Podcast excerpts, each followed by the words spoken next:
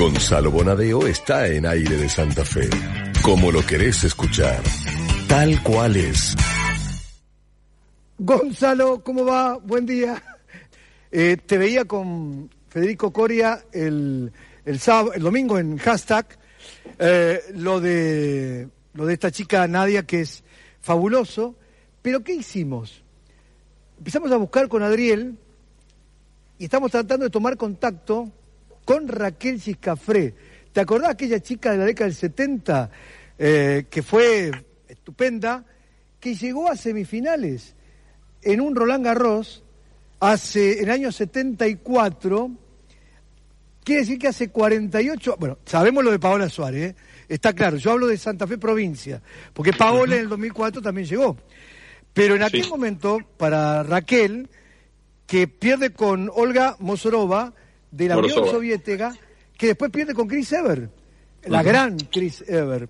Así que estamos tratando de conseguirla después cualquier cosa, si te interesa te paso el, el celo porque... Tengo, tengo, tengo algún acceso a ella porque hace poco estuve con ella porque es la hermana de, Nelly, que es mi psicóloga y que además es histórica psicóloga de las leonas, Nelly ah.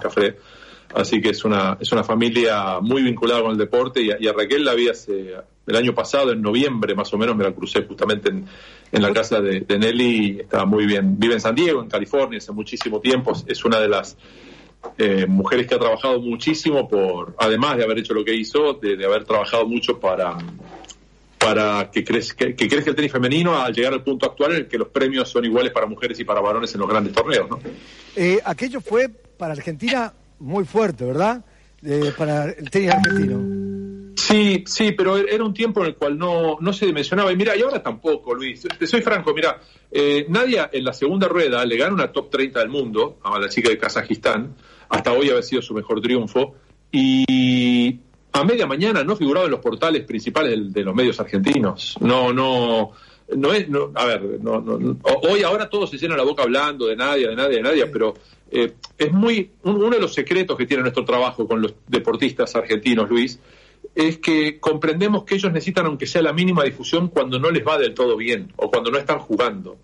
Es muy fácil acompañar hoy a Nadia, buscarla, llamarla, averiguar sobre su familia, sobre su vida, sobre su papá, a quién le dedicó el triunfo que, está tan mal en su casa, hablar de los entrenadores, de que vivió de prestado. Todo eso está, lo entiendo, ahora es muy fácil hacerlo. El tema está en que em, estos chicos, y no hablo solamente de los tenistas, sino en general de los deportistas, el ejemplo más acabado que tenemos es el de Peque Pareto. ¿Por qué Peque siempre nos cabecea los centros a nosotros? Porque cuando ella necesitó siempre estuvimos dando vuelta, aunque sea con un poquito de difusión. Y hoy la verdad, eh, esto lo que cuento lo, viví porque lo seguí especialmente. Digo, ¿cómo puede ser que a media tarde de un triunfo tan notable como el de Nadia no figure en los portales y sea todo la novia del Peque Schwartzman o la actuación del Peque o este, Cristiano Ronaldo y sus nuevos abdominales, ¿no? Entonces es como, como que lo de Raquel en su momento tampoco tuvo un gran impacto.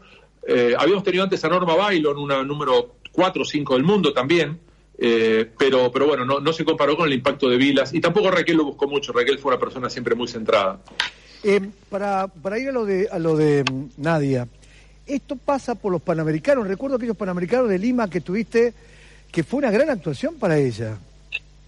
Sí, a ver, e-, ella hace mucho tiempo obviamente juega al tenis, mucho antes de Lima ya había arrancado y había tenido ya un, primer torneito bueno ganado como profesional, tenía solo 16 años, después tuvo problemas físicos, eh, la, incertidumbre, no, no, es muy difícil avanzar en el circuito femenino porque hay una brecha muy grande entre los torneos que hoy a ver, como viste, como cuando hablas de del ATP de los varones, hablas del ATP de Buenos Aires, hablas de Barcelona, hablas de, de Quito, de Córdoba. Bueno, esos torneos, llegar a esos torneos, tenés que ser muy buena, tenés que estar entre las 50, 60 mejores del mundo para jugar esos niveles. Después estás muy relegada y, cuando estás muy relegado, además de pocos puntos, ganas poca plata, con lo cual cuesta mucho viajar. Mira, eh, hace dos semanas, tres semanas, nadie ganó un torneo en, un torneo en una ciudad llamada San Malo de Francia, torneo que reparte 60 mil dólares en premios.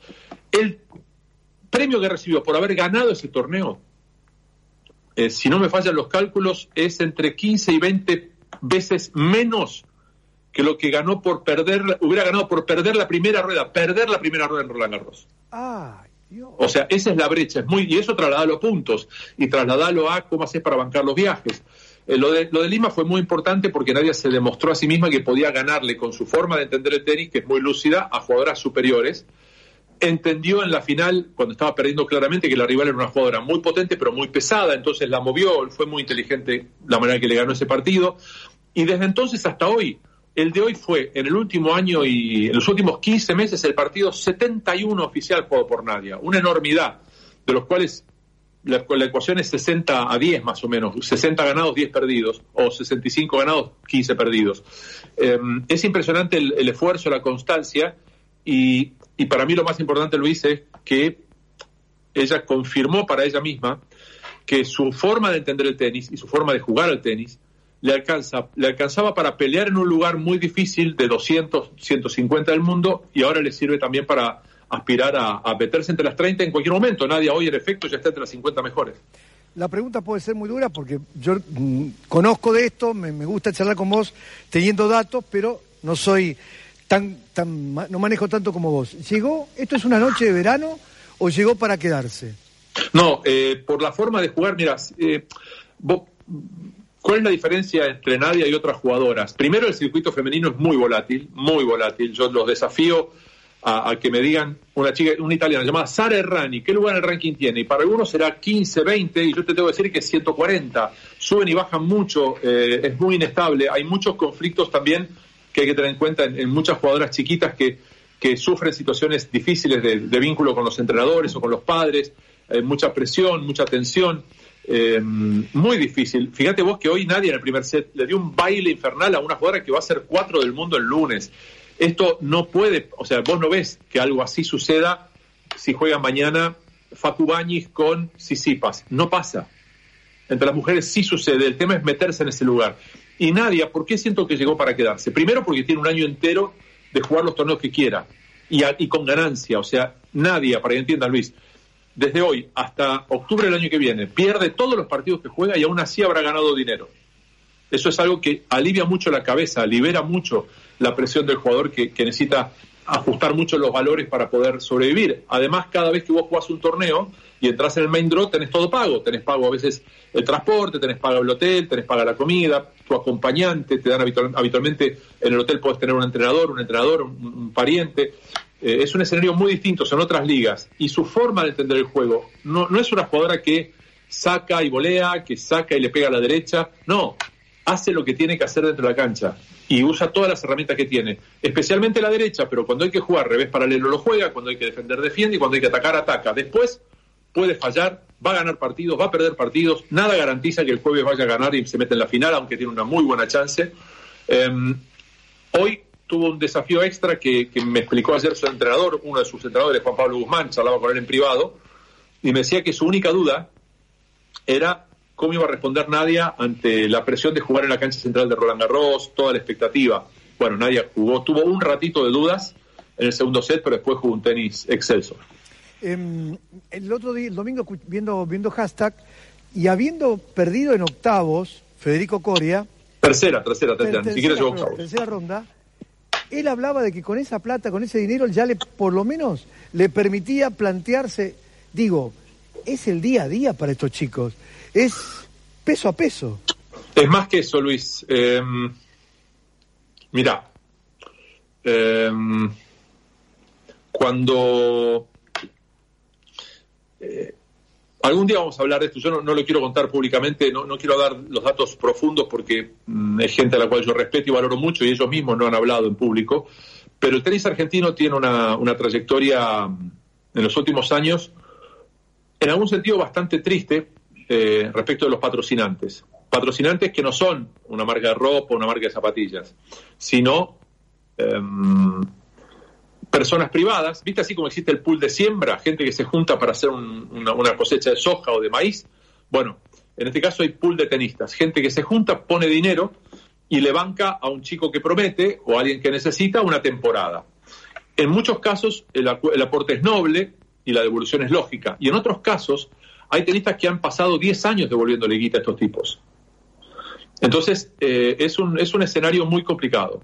Hay que, porque, porque el entusiasmo está, porque el jugador cree en sus posibilidades, porque, porque se arman de una carrera y quieren salir al mundo, y porque es muy difícil eh, ganarse la guita, ganarse la vida haciendo un recorrido sudamericano. Tenés que viajar a Europa, tenés que viajar a Asia, tenés que viajar a Estados Unidos.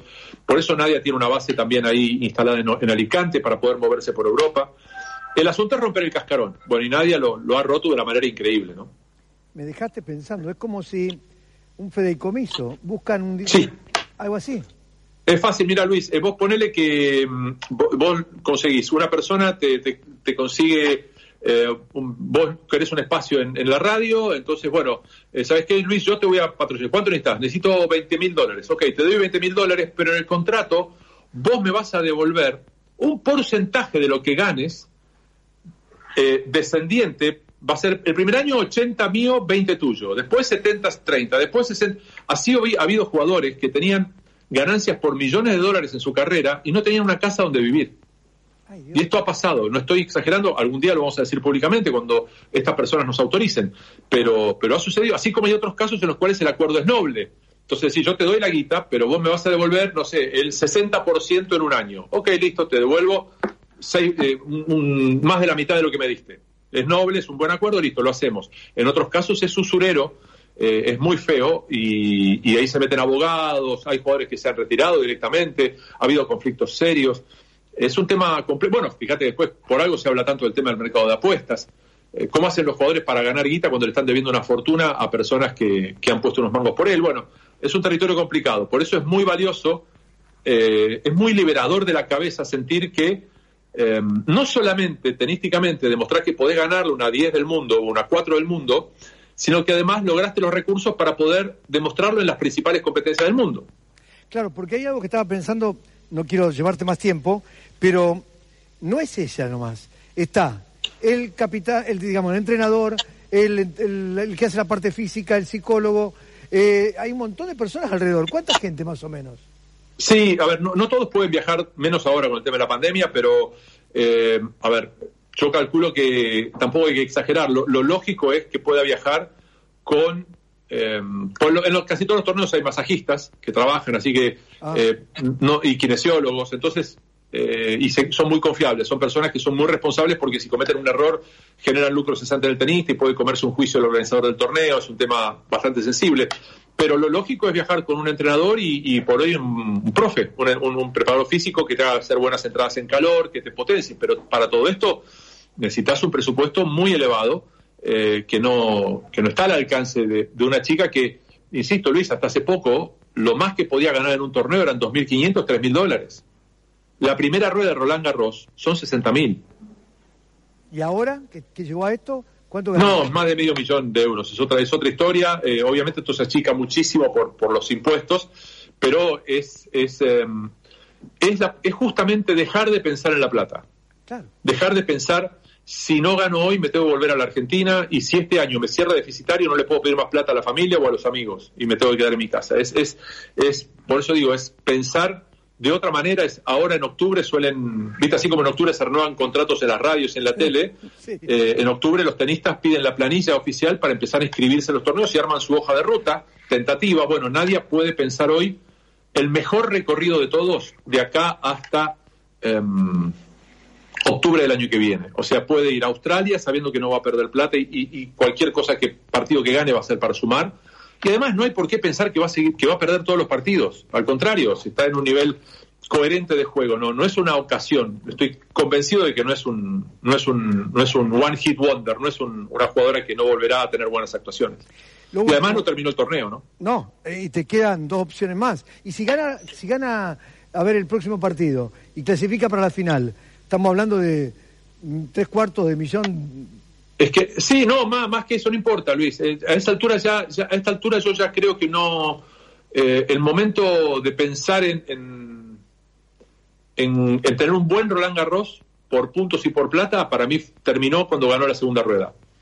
A partir de ese momento ya, ya es otra historia. Ya, ya a partir de ese momento es pensar en jugar, es pensar en, en el partido mismo, es olvidarse de que está haciendo historia, porque a veces eso te genera una presión extra a mí me sorprendió realmente. Hoy salió con una agresividad, con un despliegue de tenis eh, difícil de entender. O sea, jugó el mejor tenis de su vida en el partido más importante. Y eso es un tema también que la muestra con un gran carácter. Simplemente porque el viernes te llamamos para que nos hagas un pequeña síntesis del partido. ¿Qué expectativas tenés de Argentina-Ecuador? Eh, la verdad que buenas. Eh, obviamente, ¿cómo saber cómo van a jugar el fútbol jugadores que hace mucho no juegan y que no juegan juntos? Eh, yo tengo buenas porque lo último de Scaloni ha sido bueno, porque terminó bien la Copa América, porque jugaron bien los amistosos, porque encontró algunas cosas interesantes sin disponer de Lionel Messi, porque ya afianzó conceptos teniendo en la cancha a Paredes como número 5, a Rodrigo de Paul acompañando ahí en la mitad de la cancha, a Lo por la izquierda, a Lautaro Martínez adelante. Yo tengo, tengo fe de que pueda haber una buena actuación argentina.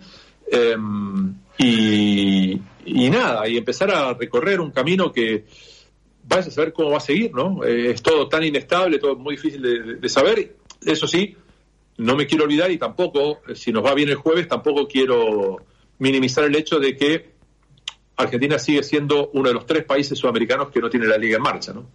Sí. Bueno, algunos jugadores, pero algunos jugadores están en plena. Sí, Luis, sí, pero, pero igualmente, eh, yo no puede ser gratis que, que, pase todo largo y que en nombre de, la pandemia, que genera mucho daño, que ha lastimado a mucha gente, que hoy naturalmente es, muy crítico el escenario en Santa Fe por, por la cantidad de casos que han crecido. Pero, pero ¿sabes qué pasa, Luis? ¿Qué es lo que yo veo? Salvo distritos específicos, yo empiezo a preguntarme por qué no tomaron la decisión antes. ¿Qué, ¿Qué, pasa hoy que, que, se puede y antes no se podía? Algo de hecho, y es que la Comebol dijo que hay que jugar. Nada más que eso, ahora sale con que se puede ir a clases. ¿Y por qué no se puede ir a clases hace tres meses, cuatro meses, cinco meses de la misma manera, con pocos pibes en las escuelas, solo sexto año y sexto grado? Eh, son preguntas que yo no tengo más remedio que hacerme. ¿Por qué hoy, que estamos tan preocupados por la cantidad de casos, que es natural estar preocupado por la cantidad de casos, resulta que no se no aumenta la cantidad de casos de, de gente internada en terapia intensiva? Bueno, necesito una explicación de eso, Luis. Necesitamos todos una explicación de eso para ver quién sirve y quién no sirve en este escenario. Y decir, mire, señor, usted se equivocó, váyase a su casa, no lo, no lo queremos como dirigente. De la misma manera que, no sé, eh, cualquier político, cualquier funcionario, cualquier intendente, gobernador o presidente pretende que echen al técnico si el equipo juega mal, bueno, nosotros queremos lo mismo, pues es más importante el país que un equipo de fútbol, ¿no? El viernes te llamo para ver el partido de Argentina-Ecuador. Chau. Abrazo. Señores, bueno, Gonzalo, Gonzalo, que lo queremos, que yo particularmente disfruto las charlas. Gonzalo Bonadeo está en aire de Santa Fe. Como lo querés escuchar, tal cual es.